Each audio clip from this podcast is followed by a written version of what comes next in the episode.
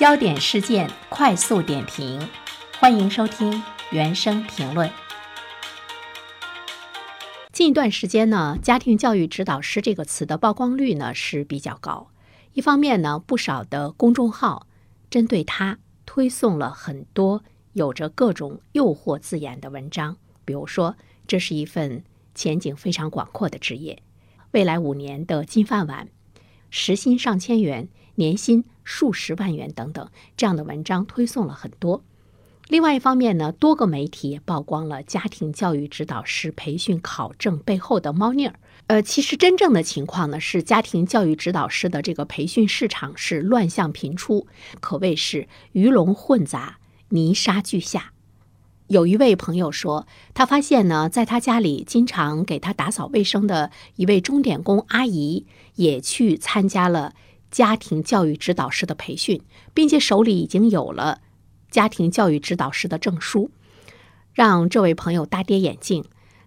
所以呢，我们会看到这个培训市场存在的问题是十分严重的。百分之九十的人去培训都会通过考试，被忽悠花钱买了一个证。在这里，我们会想一个问题：为什么家庭教育指导师这个职业现在会这样的火爆呢？因为它有一个。巨大的背景，那就是家庭教育促进法呢，在今年的一月一号出台了，成了家庭教育指导师的一个政策的支撑。不少机构呢就会盯着这个旗号来宣传课程。家庭教育促进法对家庭教育做出了专门的规定，未成年人的父母还有他的监护人，你在实施家庭教育的时候，你就要关注到呢未成年人的心理啊、生理啊、智力啊等等发展的状况。我也是一名家长。我是不是一个合格的家庭教育者？对于孩子的教育，我是不是也有很多的缺失？比如说他的文化修养，比如说他的生活技能，甚至于呢他的身体的素质，在他成长的过程中，我是不是都忽略了很多？但是我也在想一个问题：家庭教育它究竟有一些什么样的底线，或者呢有一些什么样的门槛？让你真正的去确定你的家庭教育的方式和内容是符合家庭教育促进法的，因为家庭教育促进法嘛，它是一部法律，法律呢就涉及到，如果我们的家长在进行家庭教育的过程中，你不符合这部法律的话，那你就违法了呀。违法之后呢，就要受到法律的惩处。以前我们教育孩子，还有谁会说你违法了吗？当然，家暴呢是不允许的啊，它是违反了相关的法律。那么其他方面，你没有给孩子带来很好的心理素质，没有教给他更好的生活技能和文化修养，你就违法了吗？这些内容相对比来说呢，还是比较的笼统不清晰，而且也永远呢不可能清晰，因为它跟违法在某种程度上来说几乎呢都沾不上边儿。那么有一些家长呢看这部法律呢，他会比较理性，他知道呢是进一步的确定了家庭教育的重要性。其实，在我们的成长的过程中，我们也深有体会，我们的父母的学识。他的眼界，他的格局，在很大的程度上呢，对孩子是有着巨大的影响的。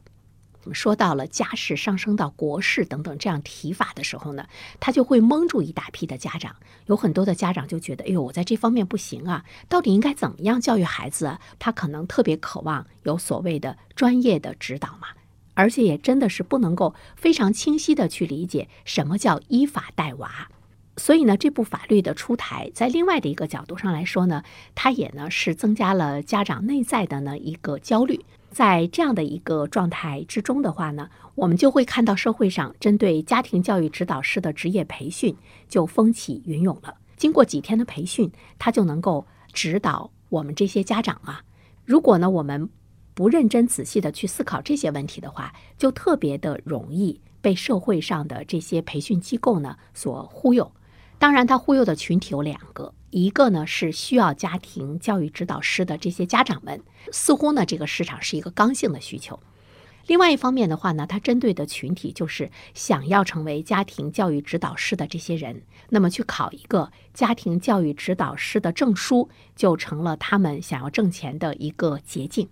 家庭教育指导师，他真的是国家承认的一个职业吗？去年年底，人力资源和社会保障部公布的《国家职业资格目录（二零二一年版）》中并不包含家庭教育指导师。但是我们却注意到呢，没有相关的部门出来呃宣布。关于家庭教育指导教师的培训是呢违法的，你们所取得的证书呢是不被国家所认可的。其实我们再来看一下《中华人民共和国家庭教育促进法》，它已经明确的规定了，家庭教育指导机构开展家庭教育指导服务活动，不得组织或者是变相组织盈利性教育培训。那现在市场上存在的全是盈利性的教育培训，它已经违反了《家庭教育促进法》。家庭教育促进法，我们要真正的理解“促进”这两个字。促进呢，它体现的是帮助的意思，要帮助我们的家庭教育的提升，而不是呢在惩罚。那么“促进”这两个字还应该怎么理解呢？这就是说，家庭教育它已经纳入到了国家教育事业发展的规划和法制化管理的轨道，在其中要发挥政府和社会的作用。把家庭教育的培训应该呢纳入到一个公共服务的范围中，它是一个公益性的活动，政府呢是要通过购买服务来为家长服务的。我们就注意到了中国台湾地区有一种比较合理的做法，把家庭教育培训放在社区，专业的人士可以在社区内用沙龙等形式，随时随地的对社区内的爸爸妈妈来进行指导。所以呢。家庭教育是国事而非生意，这个呢是我们的家庭教育促进法中最应该呢所体现的一个内容，就是提供家庭教育指导不能成为像现在我们社会上这种混乱的一门生意。未来的正确的方向应该是政府社会的主导作用来规范呢家庭教育指导师的这个培训的市场。它要强化的是一个政府的主渠道的作用，才能够体现呢。它是一部教育促进法，教育对一个国家来说太重要了。我们有了家庭教育促进法的话，它不应该为那些非法的机构培训家庭教育指导师而背书，这是一种非常滑稽的现象。好，感谢您收听今天的原声评论。如果你喜欢我的评论的话，就请订阅吧。